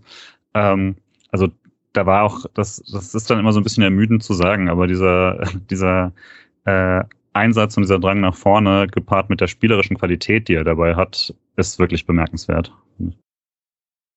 Maschine. Maschine. Bemerkenswert dann auch, Minute später, paar Minuten später, Tor Hertha aus dem absoluten Nichts. Wer will es denn besprechen? Also, ähm, es war ähm, Pass auf links außen, der glaube ich auf Mittelstädt kam. Der hat ihn dann sofort flach auf Piontek weitergeleitet. Und ähm, der Piontek hat sich dann im Rücken der Abwehr da angeschlichen. Auffällig finde ich eben ist in der Situation, dass einerseits Nico Schlotterbeck ja wirklich extrem weit rausgerückt ist und da dann auch nicht mehr wirklich äh, nochmal Zugriff aufs ähm, Spielgeschehen bekommt. Man muss sagen, es so schlecht ist von Freiburg verteidigt ist, so gut, finde ich, muss man noch anerkennen, dass es von der Hertha gespielt ist. Und Piontek halt fand ich auffällig mit einem extrem guten Gespür einerseits für den Raum und auch mit einem extrem guten Gespür für die Abseitslinie, weil es ein paar Mal dann doch im ersten Moment ein bisschen verdächtig aussah, aber nachdem man dann da die Linien angelegt hat, hat man da doch gesehen, dass das alles wirklich einwandfrei gewesen. Ja, dann steht Piontek frei vor Flecken, der ist von allen der machtloseste in der Situation und kann dann eigentlich nur noch zusehen, wie die Kugel zum doch schon sehr überraschenden 1 zu 1 plötzlich einschlägt. Wabu? Ähm, also ich habe mir auch ziemlich viel zu dem Tor aufgeschrieben, weil es mich extrem genervt hat, weil gerade ähm, wenige Minuten davor diese Spielverlagerung von Boyata, was glaube ich gespielt wurde, die meilenweit ins Ausgeht und das Publikum mit Häme reagiert und man eigentlich genau in der Situation dann sagen muss, okay, jetzt gehen wir voll drauf. Und ähm, ja, das war eine unglaubliche Fehlerkette. Also erstmal war überhaupt kein Zugriff im Pressing. Ich weiß nicht, was die Situation davor war, aber Höhler ähm, kann keinen Druck auf Boyata aufbauen. Und Höhler, äh, Höfler ist es dann, der dann den Zweikampf verliert gegen Serda den ersten, fällt dahin und Grifo ist dann danach überhaupt nicht energisch im Zweikampf, kommt zwar kurz an den Ball, aber Serda geht doch weiter. Und dann frage ich mich halt auch, warum Schlotterbeck so weit rausrückt. Versucht er da irgendwas zu antizipieren? Ähm, steht da eigentlich wie ein zweiter Sechser? Dann, glaube ich, neben Keitel, der auch nicht mehr wirklich reinkommt. Und dann steht Lienhardt relativ tief, was bei dem Pass auf Maxi Mittelstädt aber jetzt finde ich auch kein Fehler ist. Und ich glaube, die haben nicht damit gerechnet, dass der Ball direkt gespielt wird. Und dass Günther den Antritt überhaupt nicht mitgeht, das hat mich dann tatsächlich genervt. Und dass er dann den neuer Reklamierarm hochmacht, glaube ich noch mehr, weil ich glaube, wäre er da direkt hinterhergegangen, dann hätte er ihn zumindest noch in irgendeiner Art und Weise stören können. Ich glaube nicht, dass er vor ihm an den Ball gekommen wäre, aber ähm, er hat, finde ich, die PS auch auf den ersten Metern da vielleicht noch irgendwie in die Aktion einzugreifen. Und ähm, da war ich tatsächlich erstaunlicher, erstaunlicherweise ziemlich sauer in der Situation, obwohl das so ein Spiel war, wo man, finde ich, jetzt nicht so mitgerissen wurde. Ich würde auch vielleicht bei Günther nochmal sagen, wenn man sich das mal anschaut, er hat halt erst Jaschemski als Gegenspieler und dann läuft der diagonal rein und er gibt ihn dann zurecht auch an Lienhardt ab, beziehungsweise Lienhardt übernimmt ihn sofort, es klar ist, der läuft jetzt in sein Aufgabengebiet. Und Günther orientiert sich einfach nicht um. Ich glaube, er realisiert dann tatsächlich nicht, dass Biontech noch da ist. Lienhardt hatte den aber vorher quasi relativ klar und gibt ihn dann natürlich ab, weil er eben jemanden vor sich gelaufen bekommt. Das ist eine relativ simple Übergabe und Günther schaut einfach sich das Ding noch an und joggt so ein bisschen mit und ich glaube, das liegt wirklich daran, dass er nicht realisiert, dass er jetzt einen übernehmen muss. Weil als er, als er ihn dann sieht, noch bevor der Pass kommt, sprintet er los, aber dann ist natürlich schon alles gegessen. Und ich glaube auch, dass dieser Arm dann so ein bisschen das ähm, klassische Überspielen des eigenen Fehlers ist, das man auch beim eigenen Kicken äh, garantiert schon mal gemacht hat. ja, war einfach, wie gesagt, eine Fehlerkette von, von allen und ja, also da sieht auch wirklich keiner der gesamten Abwehr irgendwie besonders gut aus. Gulde kommt nicht ähm, irgendwie halbwegs entscheidend da gegen Mittelstadt ran. Und es war überraschend in dem, in dem Sinne einfach, dass der SC vorher sehr, sehr wenig zugelassen hat an Hochkarätern und plötzlich wirklich äh, fast alle Freiburger einmal einen Fehler machen. Und es war halt auch wieder dieses typische, wenn dann einer mal so einen Lauf startet, wie es Serda jetzt gemacht hat, dann kommt in irgendeiner Art und Weise eine Unruhe beim SC rein. Ähm, weil man Passstaffetten eigentlich ganz gut ähm, durch Verschieben ähm, auffangen kann. Aber wenn dann tatsächlich mal, in dem Fall waren es ja zwei oder drei Spieler ausgespielt wurden, dann kann das System das dann doch nicht mehr ganz auffangen. Und ich glaube tatsächlich, dass dieser Überraschungsmoment der direkten ähm, Flanke von Mittelstädt mhm. dann auch noch ein wichtiger Faktor war. Ähm, kurz danach hätte es noch schlimmer kommen können. Ähm, Hertha mit der wirklich großen Chance, das 2-1 zu machen und spätestens dann hat man sich dann den äh, Ausgleich so ein bisschen retroaktiv verdient, würde ich sagen. Äh, weil also weiß nicht, der ganzen Szene, Gulde sehr, sehr weit weg von Serda. Ähm, der bringt dann die Hereingabe scharf rein, Flecken prallt sie genau in die Mitte, sieht blöd aus. Ähm, ist allerdings auch ein Ball, wo ich nicht hundertprozentig weiß, was er sonst damit machen soll, weil er kann ihn auch nicht äh, in Richtung lange Eck fausten, da kann genauso jemand stehen. Ähm, am besten hält er ihn fest, aber dafür war er ganz schön scharf. Ähm, und dann ist es, glaube ich, Ecklenkamp, der den Ball da aufs Tor bringt und der wäre drin, wenn Höfler nicht eine gesprungene Grätsche macht und ihn an die Latte hängt. Deswegen äh, extrem gute Defensivaktion noch von Höfler. Aber da war es dann plötzlich Glück, dass der SC nicht zurücklegt und das war fünf Minuten vorher noch absurd, sowas zu denken. Ähm, Hattet ihr das Gefühl, das Spiel dreht sich jetzt komplett oder? Eigentlich schon ein bisschen, ja. Also in der Szene dachte ich dann, boah, jetzt wird's gerade, also das jetzt noch zu verspielen, wäre Wahnsinn. Genau, ja, da hatte man dann auch wieder ein bisschen Angst, dass der SC halt in alte Muster zurückfällt und dann mhm. wieder ein Spiel aus der Hand gibt, wo du dir eigentlich gedacht hast, wenn du dir hier jetzt nichts Großes mehr erlaubst, solltest du eigentlich den Dreier sicher haben. Und es hätte, also ich finde, es hätte sich dann auch gerade deswegen umso mehr frustrierend angefühlt, wenn dann die Hertha irgendwie 70 Minuten kaum was wirklich großartig fürs Spiel tut und dann da auf einmal in den, nach der Situation äh, spätestens hatte man, war man dann schon so ein bisschen aufgeweckt und hat dann wieder gemerkt, okay, hallo, ähm, aufpassen, dass das hier nicht doch noch irgendwie aus dem Ruder läuft. Ich glaube, ich mich jetzt einfach wahnsinnig gemacht, wenn diese 200, 300 Millionen, die Hertha in diesen Verein gepumpt hat in den letzten Jahren, beziehungsweise nicht Hertha, ähm, so einen Fußball kaufen und damit dann auch noch durchgekommen wären an dem Tag. Das, das trifft mich dann irgendwie doch nochmal mehr. Äh, aber die bessere Bank an dem Tag hatte nicht die mehrere hundert Millionen äh, Berliner, sondern die bessere Bank kam dann in Form von Schalay, Petersen und Dimirovic, was wie letzte Woche schon quasi ein sehr offensiver äh, Dreierwechsel war. Erfrischung des Angriffs. Ähm, hat auf jeden Fall nicht lange gedauert, bis es sich gelohnt hat.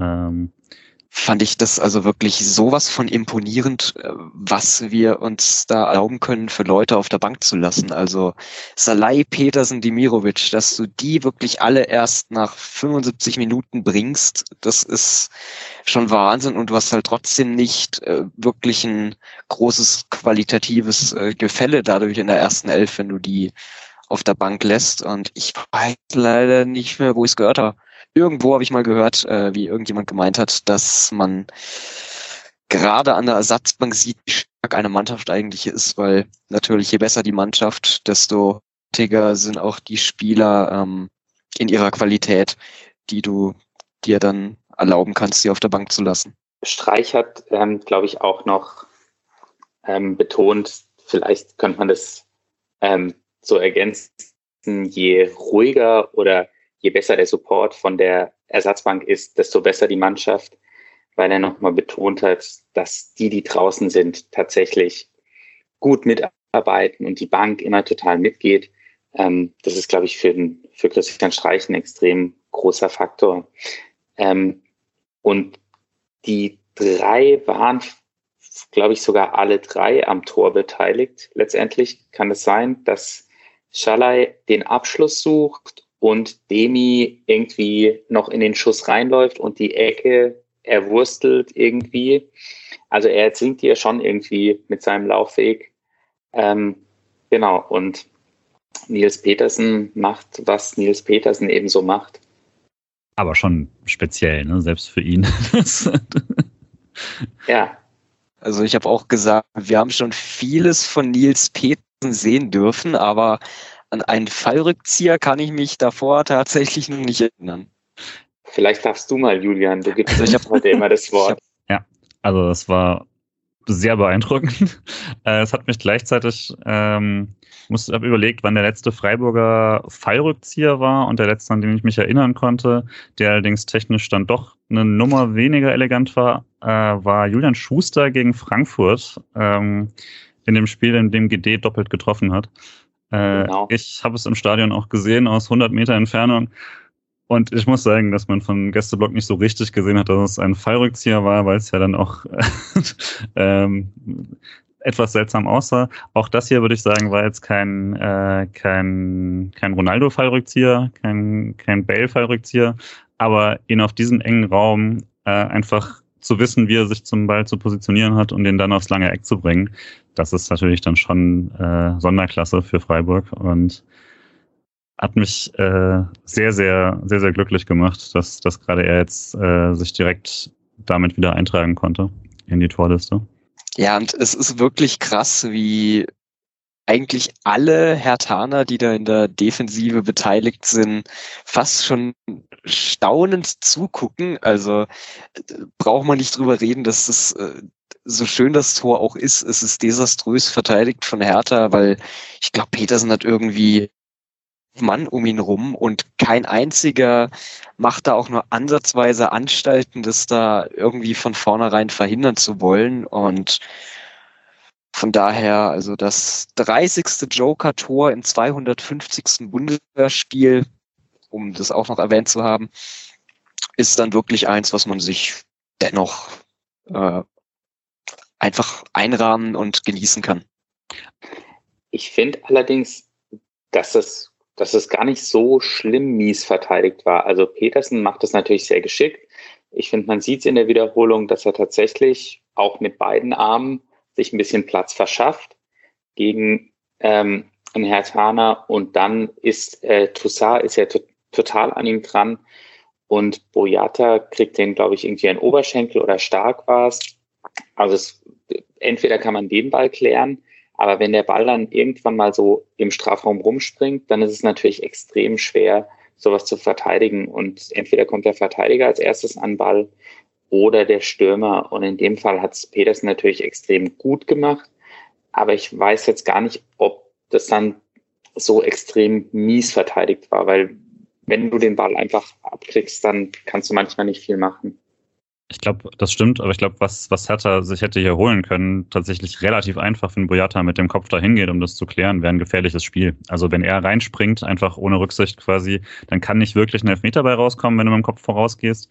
Und ähm, wenn du irgendwie, also du musst ja gar nicht getroffen werden, wenn der Schuss nur in deiner Nähe deines Kopfes ist, dann wird's abgepfiffen. Dass er jetzt nicht damit rechnet, ist klar, aber tatsächlich, dass, dass er dann da nicht hingeht, ist dann rächt sich dadurch, dass äh, der Schuss dann nicht gezählt hätte, denke ich. Dann war eigentlich tatsächlich, wo ich dann erwartet hätte, okay, hatte, hatte ja Blut geleckt, jetzt, jetzt wird es nochmal eine offene Schlussphase.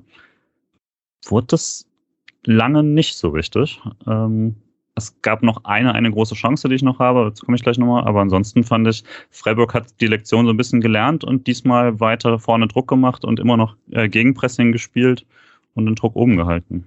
Das, das Anlaufen immer noch sehr, sehr gut äh, auch die Dreiergruppe insgesamt sehr motiviert. Fand äh, Petersen auch wieder, wirkt nochmal sehr frisch damit, was ja nicht immer war, auch in den Joker-Spielen. Äh, vielleicht auch motiviert nach dem Treffer. Dimirovic äh, sehr, sehr viel gelaufen dafür. Äh, Höfle hat immer noch, äh, hat dann teilweise hoch mitgepresst äh, und ähm, dann gab es ein bisschen kuriosen Wechsel insoweit, als dass äh, Haberer für Kübler gekommen ist. Äh, hatte sich, war aber kein 1 zu 1 Wechsel für die beiden, ähm, wenn, sondern äh, Keitel ist dann teilweise nach, äh, nach außen gegangen. Ähm, ist klar, Johnny Schmid ist nicht da. Wer war mich trotzdem leicht überrascht? Wäre vielleicht nicht meine erste Wahl gewesen. Was meint ihr? Ich glaube, Haberer ist so ein Wechsel, den Streich einfach immer mal wieder einstreut. Also das dann, glaube ich, egal, wen er rausnimmt, den Haberer stellt er irgendwo hin und der macht dann irgendwie sein Zeug und ich glaube, deswegen schätzt er ihn auch so, weil er genau das äh, Freiburger oder diese Freiburger Idee ähm, zeigt, dass man als Spieler mehrere Positionen spielen können sollte.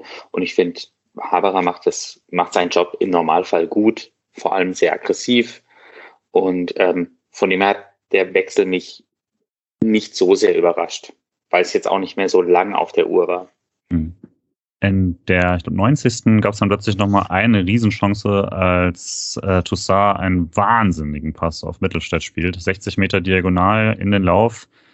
Gulde da ein bisschen zu langsam, würde ich sagen. Gleichzeitig mit dem Pass konnte man nicht rechnen. Also das war absolut Zucker. Der Schuss dann aber äh, vorbei und ähm, bisschen Glück vielleicht nochmal in der Szene, aber auch einfach fast schon wieder eine frustrierende Szene für Hertha in dem Sinne, dass man sieht, was für eine Qualität da eigentlich auf dem Platz ist, die sich dann meistens in einem äh, ja, mittelmäßigen Augsburg-Fußball irgendwie so niederschlägt. Ähm, aber war die letzte wirklich große Chance für, für Hertha? Habt ihr noch Sachen? Also gerade zu der Hertha-Chance, ich habe das in keiner Wiederholung gesehen, wie knapp das eigentlich war. Also ich habe mir nur überlegt, wenn das Ding reingegangen wäre, dann wäre es tatsächlich ein irres Tor gewesen. Ja. Also das war auch technisch, also nicht nur der Pass, sondern auch Annahme und Abschluss fand ich echt stark. Ich hatte nur keinen Plan, ob das jetzt einen halben Meter oder zwei Meter vorbei war. Ich finde, das hat man nirgends gesehen. Und dann ähm, hat mich noch extrem genervt in der 92. 92. wie die Ecke verschenkt wurde.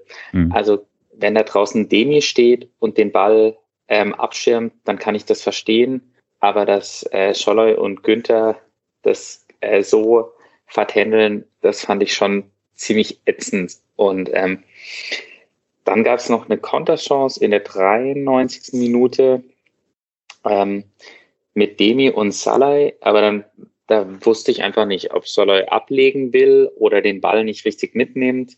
Das hätte, finde ich, auch nochmal gefährlich werden können. Aber sei es drum.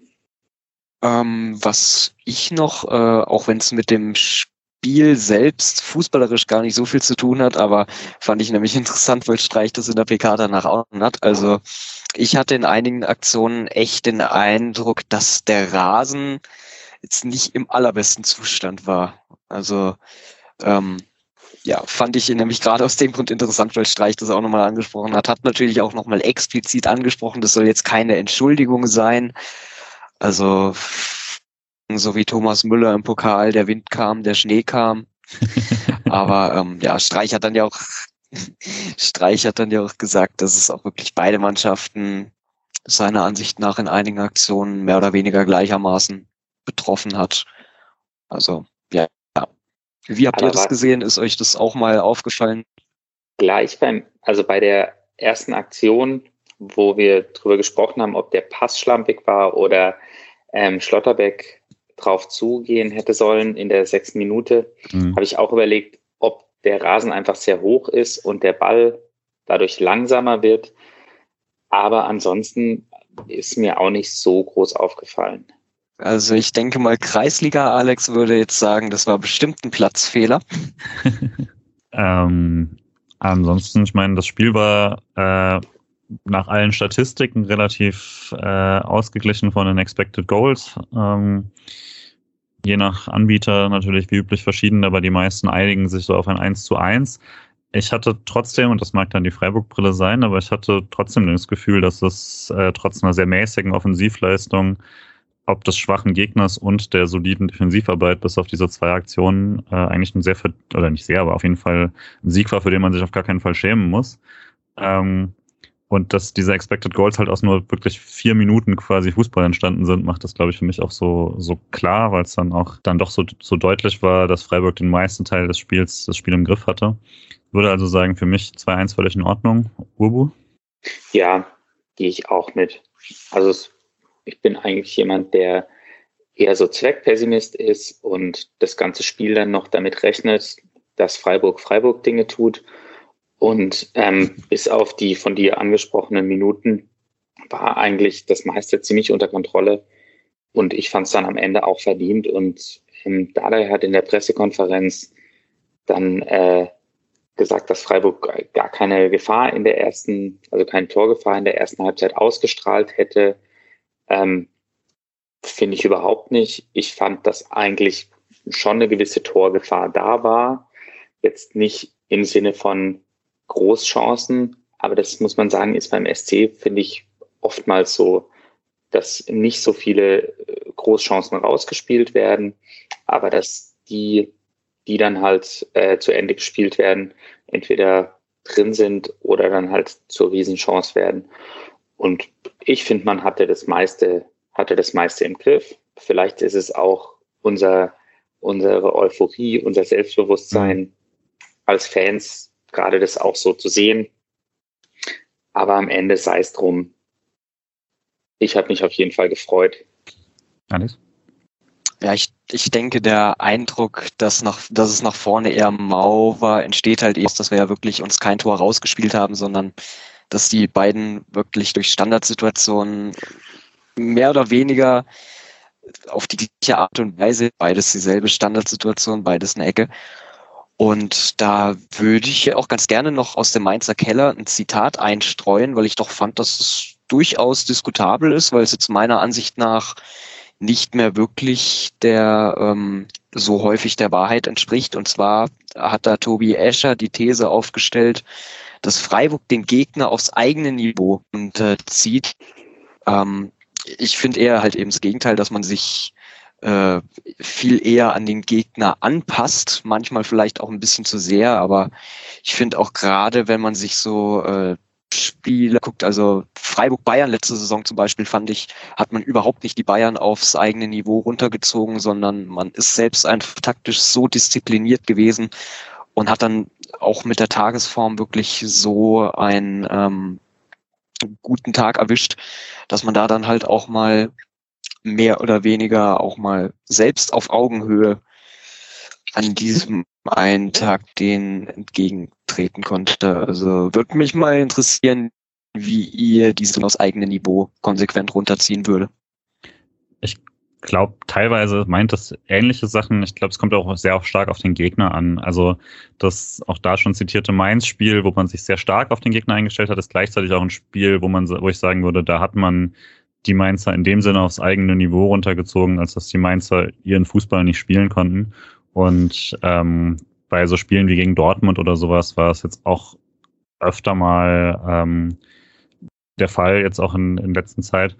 Ähm, gleichzeitig eben gegen so ein Spiel wie Augsburg oder Hertha ähm, passt das nicht. Also da ist das nicht der, auch nicht der Fußball, der dann per se gespielt wird, auch wenn es jetzt ein, wie gesagt, nicht, nicht gerade berauschendes Spiel war gegen die Hertha, war es dann doch eher, würde ich fast sagen, so, dass die Hertha den SC runtergezogen hat.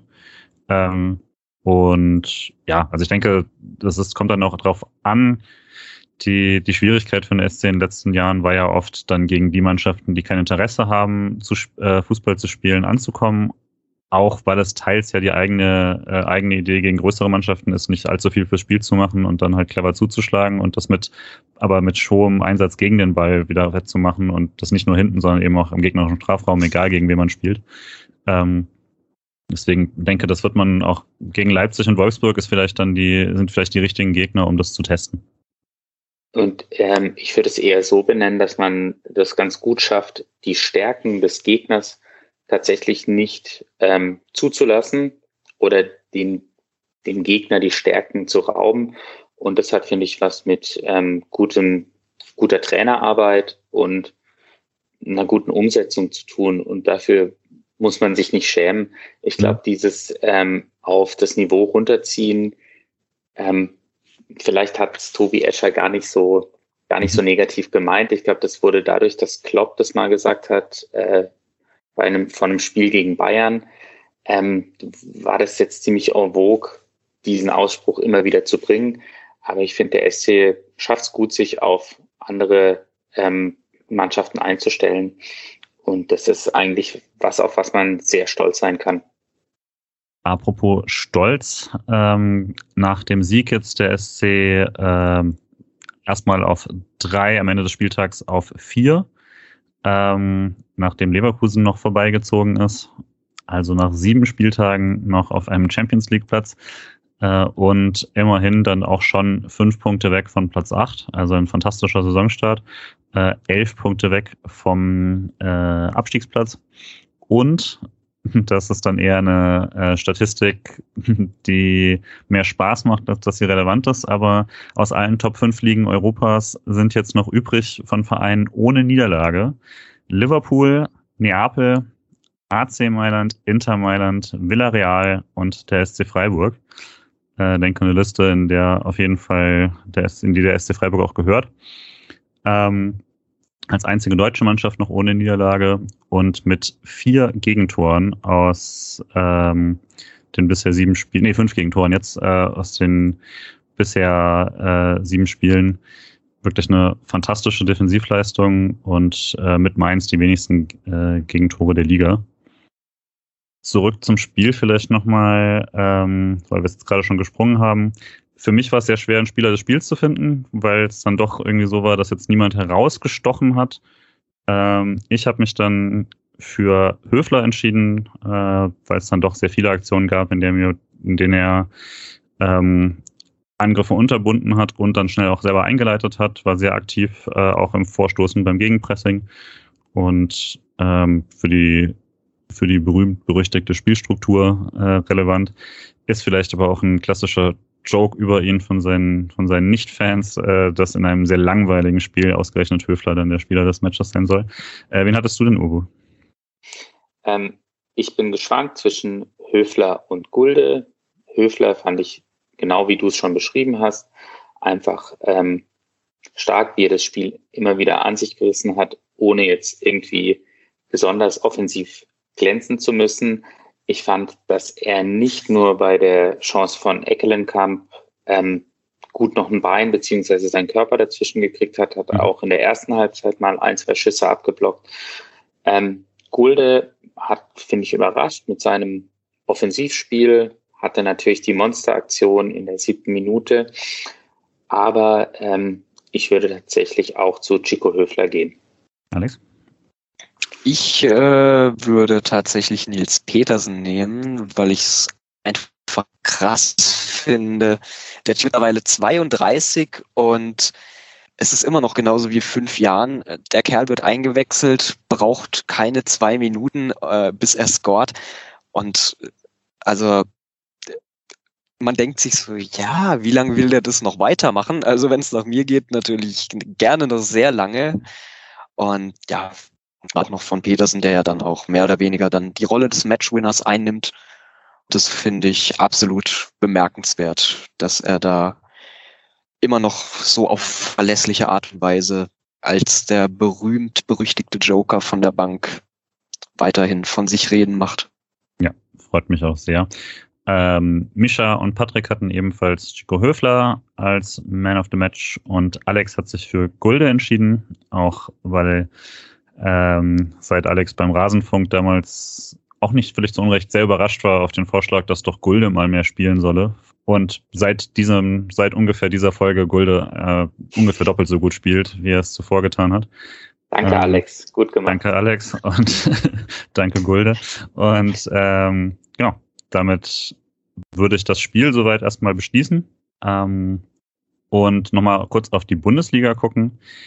Ich meine, es gab ein Spiel, denke ich, das, äh, das die größte Überraschung war, und das war das Bayern-Frankfurt-Spiel. Habt ihr sonst noch äh, Bemerkenswertes zur Bundesliga gesehen? Weil ich habe ehrlich gesagt außer dem Bayern- und Frankfurt-Spiel nichts gesehen, Uwe.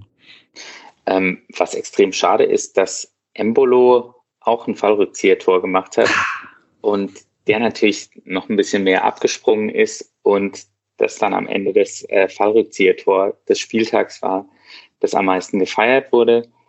Ähm, bei den Highlights muss ich sagen, hat mich bei dem Spiel ein bisschen traurig gemacht, dass Waldschmidt jetzt in Wolfsburg spielt, ähm, weil ja toller Abschluss, war jetzt ein Abstaubertor, das er, glaube ich, gemacht hat, aber trotzdem, ähm, wie der sich auf dem Spielfeld bewegt, das hat schon mega Spaß gemacht und irgendwie ist Wolfsburg für mich so die traurige Station der starken SC-Spieler, die irgendwo anders dann doch nicht den ganz großen Durchbruch geschafft haben. Und ihr hattet es, glaube ich, auch schon mal davon, dass man in Wolfsburg mit den drei SC-Zehnern spielen könnte. Genau. Und ansonsten muss ich sagen, kann ich auch nicht so viel mehr zur Bundesliga sagen.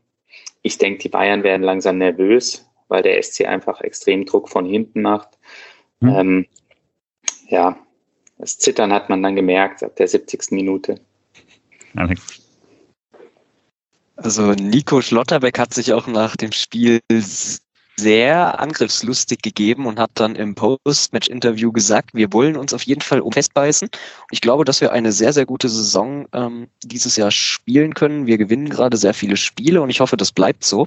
Habe ich mir auch gedacht, ja, dem kann man sich nur sehr anschließen, aber ich fand den, ich fand den absolut angriffslustigen Unterton in seinen Aussagen bei diesem Interview schon sehr bemerkenswert. Das kontrastiert zu diesem Freiburg-typischen, ja, hm, wir gucken jetzt erstmal, wie es läuft.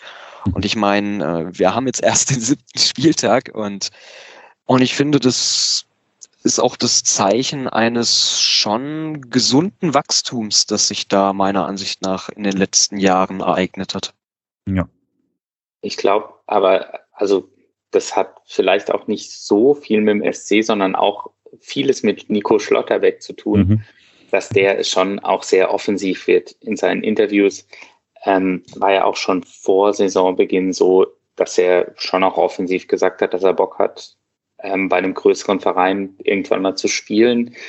Ähm, also ich glaube, Christian Streich wird, wird ihm das durchgehen lassen. Also glaube nicht, dass er da besonders böse auf ihn ist. Ähm, was ihn eher nervt, ist, glaube ich, wenn jetzt das Gerede anfängt mit beste Saison und geht es jetzt um die Champions League oder die Euro League. Das ist sowas, was ihn, glaube ich, nerven wird. Und das ist auch das, was man, glaube ich, jetzt gucken muss, ob der SC wirklich in den Fokus rückt, was dem SC meistens nicht so gut getan hat, oder ob man sozusagen unterm Radar ein bisschen weiterfliegt und so weit wie möglich oben bleiben kann. Aber ich finde den Saisonstart macht besonders, dass es halt ein sehr gemischtes Auftaktprogramm war. Also es war jetzt nicht so wie vor zwei oder drei Jahren, als man die ganzen Kellerkinder in Anführungszeichen zu Beginn hatte ähm, und da auch oftmals glücklich gewonnen hat gegen Düsseldorf, Paderborn und dann oben dabei stand, nee, es waren jetzt, finde ich, auch richtig starke Teams dabei, Köln, Mainz, und auch noch ähm, Dortmund natürlich. Also ich finde, der Saisonstart ist viel, viel wert. Ja. Ansonsten von ähm, dem relevanten Spiel für den SC. Äh, Leipzig löst die Aufgabe gegen Bochum äh, am Ende souverän, ähm, hat aber dann immerhin doch bis zur 70. gebraucht, bis dann die Joker äh, von Leipzig getroffen haben. Wenn man eben Schoboschlei und Silva einwechseln kann, dann ist das vielleicht tatsächlich doch noch mal besser als die Freiburger Bank. Werfe ich jetzt einfach mal als Hot Take äh, daraus. Ähm, genau, dann würde ich jetzt ja, dann würde ich jetzt noch mal kurz zu den anderen Mannschaften kommen, äh, das SC. Und zwar, hat jemand die zweite Mannschaft gesehen von euch? Ich habe nur die Highlights gesehen. Mhm. Und ähm, ja, in der Anfangsphase relativ stark unter Druck gewesen und dann aber nach dem Gegentreffer eigentlich das Ganze, also das Heft in die Hand genommen und dann ein Füllhorn an Chancen herausgespielt und am Ende ist es äh, Sildilia, der noch einen Ausgleich macht. Genau. Und was ich mir aufgeschrieben habe, auf jeden Fall ist cool, dass Noah Weishaupt starke Standards tritt. Ähm, genau.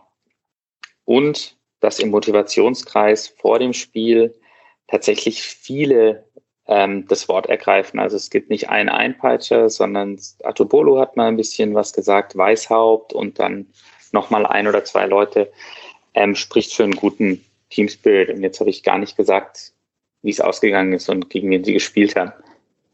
Ja, also ich habe auch die Highlights gesehen. Ähm, oh Gott, jetzt weiß ich gerade auch nicht mehr, gegen wen es war. Äh, was Halle. Victor war auswärts vor kurzem. Halle, stimmt. Aber ich weiß, dass es 1-1 ausgegangen ist. Eben, ich habe die Highlights auch gesehen und also, puh, also bei der Chancenverwertung habe ich schon ein paar Mal äh, ganz schön durchschnaufen müssen. Also da waren schon gewaltige Dinger dabei. Und ich denke, das ist so eigentlich mit das Einzige, was man ein bisschen bei unserer zweiten diese Saison kritisieren kann, weil das habe ich auch schon in ein paar Spielen davor gesehen sieben oder jetzt acht Tore aus den ersten zehn Spielen.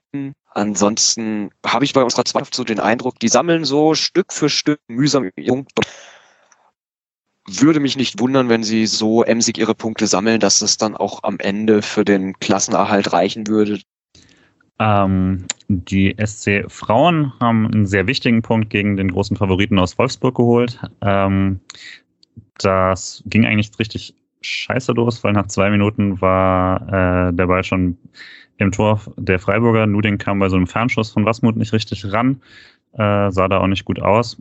Ähm, aber nach so halber Stunde hat Lisa Karl den Ball in die Mitte gebracht und Mia Büchele dann im vierten Versuch äh, ins Tor getroffen. Äh, zweite Halbzeit konnte ich dann auch endlich richtig sehen. Ähm, und da war es dann äh, da war es dann die Kapitänin äh, Hasret Kajikci, die nach einem schlimmen Fehler von Altmut Scholl, äh, Schuld, äh, die immerhin aber auch unter Druck gesetzt war von äh, Steuerwald, die vom eigenen Strafraum gefühlt losgerannt ist und eine Pressingaktion über 60 Meter gemacht hat, ähm, dann äh, zum, zur Führung äh, genutzt wurde. VfL konnte nochmal ausgleichen, aber so viele Chancen gab es tatsächlich dann nicht. Erst in den letzten Minuten wurde es dann richtig gefährlich und der SC hat einen Punkt entführt. Äh, auch dann Nuding nochmal mit ein paar schönen Paraden. Und damit jetzt ein Punkt aus vier Spielen ist ziemlich mäßig, war aber auch Platz eins bis vier, die man die jetzt gespielt hatte. Ähm, und jetzt am Ende des Spieltags dann äh, eins, zwei, drei und fünf, glaube ich. Äh, aber jetzt wird es ein bisschen leichter. Am Sonntag geht's in Jena weiter und äh, weil es am Samstag so schön war mit dem Punkt gegen den Favoriten, dürfen sie das gleich nochmal probieren im leider DFB-Pokal, was ja quasi so der Heimpokal der Wolfsburgerinnen ist. Äh, geht's am 30.10. immerhin in Freiburg, äh, geht wieder gegen Wolfsburg. Und ich gehe davon aus, ich hoffe, dass dann alle diese Spiele auch im Dreisamstadion stattfinden werden. Äh, die Freiburger U19 gibt es nichts zu berichten. Das Spiel wurde Corona-bedingt abgesagt. Ähm, bei den Nachrichten stand jetzt nicht dabei, warum. Deswegen ist jetzt nicht ganz klar, wessen Mannschaft da betroffen war. Aber das nächste Spiel ist erst in zwei Wochen gegen Hessen-Kassel. Ähm, und die ausgeliehenen Spieler, wie ihr habt, gibt es ja nicht so viele beim SC. Äh, Luca Itter war wieder nicht im Kader. Ähm, schade, aber er war lange verletzt, aber jetzt zum vierten Mal in Folge angeblich Nachverletzung nicht im Kader ist hart. Dafür die anderen beiden sehr erfolgreich. Lino Tempelmann, Spieler des Spiels bei einem 0 zu 0 gegen Hannover. Ähm, Kicker Note 2,5 und äh, Niklas Tiede bei einer 2 zu 1 Niederlage gegen Mannheim trotzdem der beste Werler Spieler, Kickernote 2. Das heißt, wenigstens zwei der drei äh, Laien haben sich gerade richtig ausgezahlt. So, für den SC geht es nach der Länderspielpause gegen Leipzig. Ähm, ist ja in Freiburg ähm, nicht das schlechteste Spiel für den SC immer wieder gewesen. Und haben wir eine Chance, Urbu? Ähm, ja, vielleicht, wenn ihr jetzt was Positives hören wollt, müsst ihr als erstes jemand anders fragen. ähm, aber der SC hat mich auch mit dem Abschied äh, vom Dreisamstadion extrem überrascht, weil ich eigentlich immer das Gefühl hatte, wenn jetzt irgendwas Großes auf den SC zukommt, dann äh, beginnen die Nerven zu flattern. Ähm, also ich könnte mir vorstellen, dass Leipzig entweder einen guten Tag hat und ähm, ein Kunku mal wieder drei Tore schießt und dann geht das Ding 4-2 aus. Kann natürlich auch sein, dass, wie Jesse Marsch gesagt hat, entweder spielen sie sehr gut oder sehr schlecht. Ähm, der SC das Ding mit 3-0 heimholt, aber ich gehe mal, mach mal den ganz wilden Tipp. Ähm, um die Millionen zu gewinnen, tippe ich auf ein 4 zu 4 nach extrem wildem Spiel. Ähm, genau, dreimal ein Kunku, zweimal Höhler, Jeong und ähm, Schlotterbeck macht jetzt endlich mal einen von den Freistößen, die ständig auf ihn fliegen. Alex? Puh, ich, ich sehe es schon kommen. Da werde ich dann mit Puls 300 im Stadion hoffentlich stehen. ähm, ja, also Leipzig finde ich ist äh, eine absolute Tüte. Also ähm, unter Jesse Marsch eben hat man schon viel gesehen, was gut läuft, aber auch einiges, was noch nicht so läuft. Der Saisonstart war jetzt, denke ich, aus Leipziger Sicht eher so durchwachsen, auch wenn es jetzt gegen Ende deutlich besser wurde. Von daher denke ich auch, es wird wirklich extrem viel von der jeweiligen Tagesform der beiden Mannschaften abhängen. Aber auf jeden Fall weiß man, dass Freiburg durchaus in der Lage ist, Leipzig gerade in Heimspielen schon ziemlich ordentlich zu ärgern. Und ich bin auf jeden Fall gerade bei dem jetzigen Momentum, das wir ja auch ein bisschen auf unserer Seite haben mit dem Spielglück, dass dann auch mal ein bisschen brenzligere Sachen doch eher für uns ausfallen. Von daher gehe ich davon aus, dass sich Streich und seine Trainerkollegen einen guten Matchplan überlegen und hoffe, dass es dann gelingt, den diszipliniert und eben mit dem nötigen Spielglück umzusetzen. Und von daher bleibe ich mir wahrscheinlich, ja doch, bleibe ich mir mit dem Spieltagstipp mit dem 2 zu 1 treu. Werde ich so zum Mr. 2 zu 1 jetzt. Und hoffe, dass wir es äh, auch schaffen, das neue Stadion so würdig einzuweihen, Kälte würdig verabschiedet haben. Das wäre sehr schön. Ich würde sagen, jeder Punktgewinn ist auf jeden Fall auch schon ein sehr guter Auftakt gegen Leipzig. Ähm, hätte mir einen anderen Gegner fürs erste Pflichtspiel gewünscht, aber kommen wir gleich nochmal zu.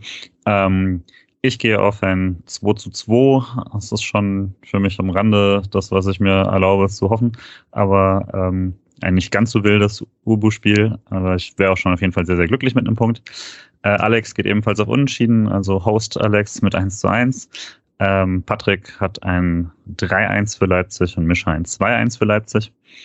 Ähm, und naja, gleichzeitig gesehen daran, was die äh, Tippkick-Runde so macht, würde ich sagen, kann man damit davon ausgehen, dass es also weder 3 zu 1 noch 2 zu 1 für Leipzig ausgehen wird. Ähm, der SC beginnt dann also das erste Spiel im sogenannten Europapark-Stadion, Mooswaldstadion, wie man es dann auch nennen wird, ähm, gegen Leipzig. Davor allerdings jetzt am Donnerstag schon nochmal ein Spiel gegen St. Pauli. Ähm, Alex, ich glaube, du bist da? Ja, Da bin ich einer der Glücklichen, die heute im Kartenverkauf durchgekommen sind. Und ich bin mal wirklich sehr gespannt drauf, wie es dann sein wird. Also von außen habe ich jetzt das Stadion ziemlich oft gesehen und war trotzdem jedes Mal aufs Neue beeindruckt. Und ich bin mal so gespannt drauf, wie das sein wird, wenn man dann das Ding zum allerersten Mal von innen sieht. Also ich muss sagen, ich habe anfangs damals, als ich erstmals die architektonischen Pläne gesehen habe, noch ein bisschen damit gefremdelt, aber mittlerweile bin ich voll mit Vorfreude und freue mich schon richtig drauf, dann am Donnerstag mir das erste Mal selbst ein Bild davon machen zu können. Und hoffe auch, dass man da ein durchaus ansehnliches Spiel geboten bekommt gegen St. Pauli, die ja auch in der zweiten Liga, ich glaube, die sind in der Tabelle relativ weit vorne mit dabei. Tabellenführer. Und von daher. Relativ weit vorne. Ui. ui. ja, von daher denke ich, sind die Vorzeichen gegeben, dass man also es gibt zwei Optionen. Entweder wird es ein Spiel, was richtig Spaß macht, oder der SC kriegt mal wieder so überhaupt keinen Zugriff und verliert das Ding dann irgendwie schlapp 0-1, aber das wollen wir jetzt mal nicht hoffen, weil, wie ich schon gesagt habe, ich hoffe wirklich, dass man auch hier einen angemessenen Auftakt auch in sportlichem Sinne hinbekommt. Uwe? Es gab ja jetzt auch noch mal ein Video bei der BZ, glaube ich, ähm, vom Stadion. Und ähm, klar, ich finde das nicht, also mir gibt es nichts, die tollen neuen VIP-Lounge zu sehen und ähm, ja, was alles so super modern ist. Und ähm, mir ist auch egal, ob die Spieler ihr Handy in der Kabine laden können oder nicht. Ich finde, prinzipiell brauchen sie das nicht.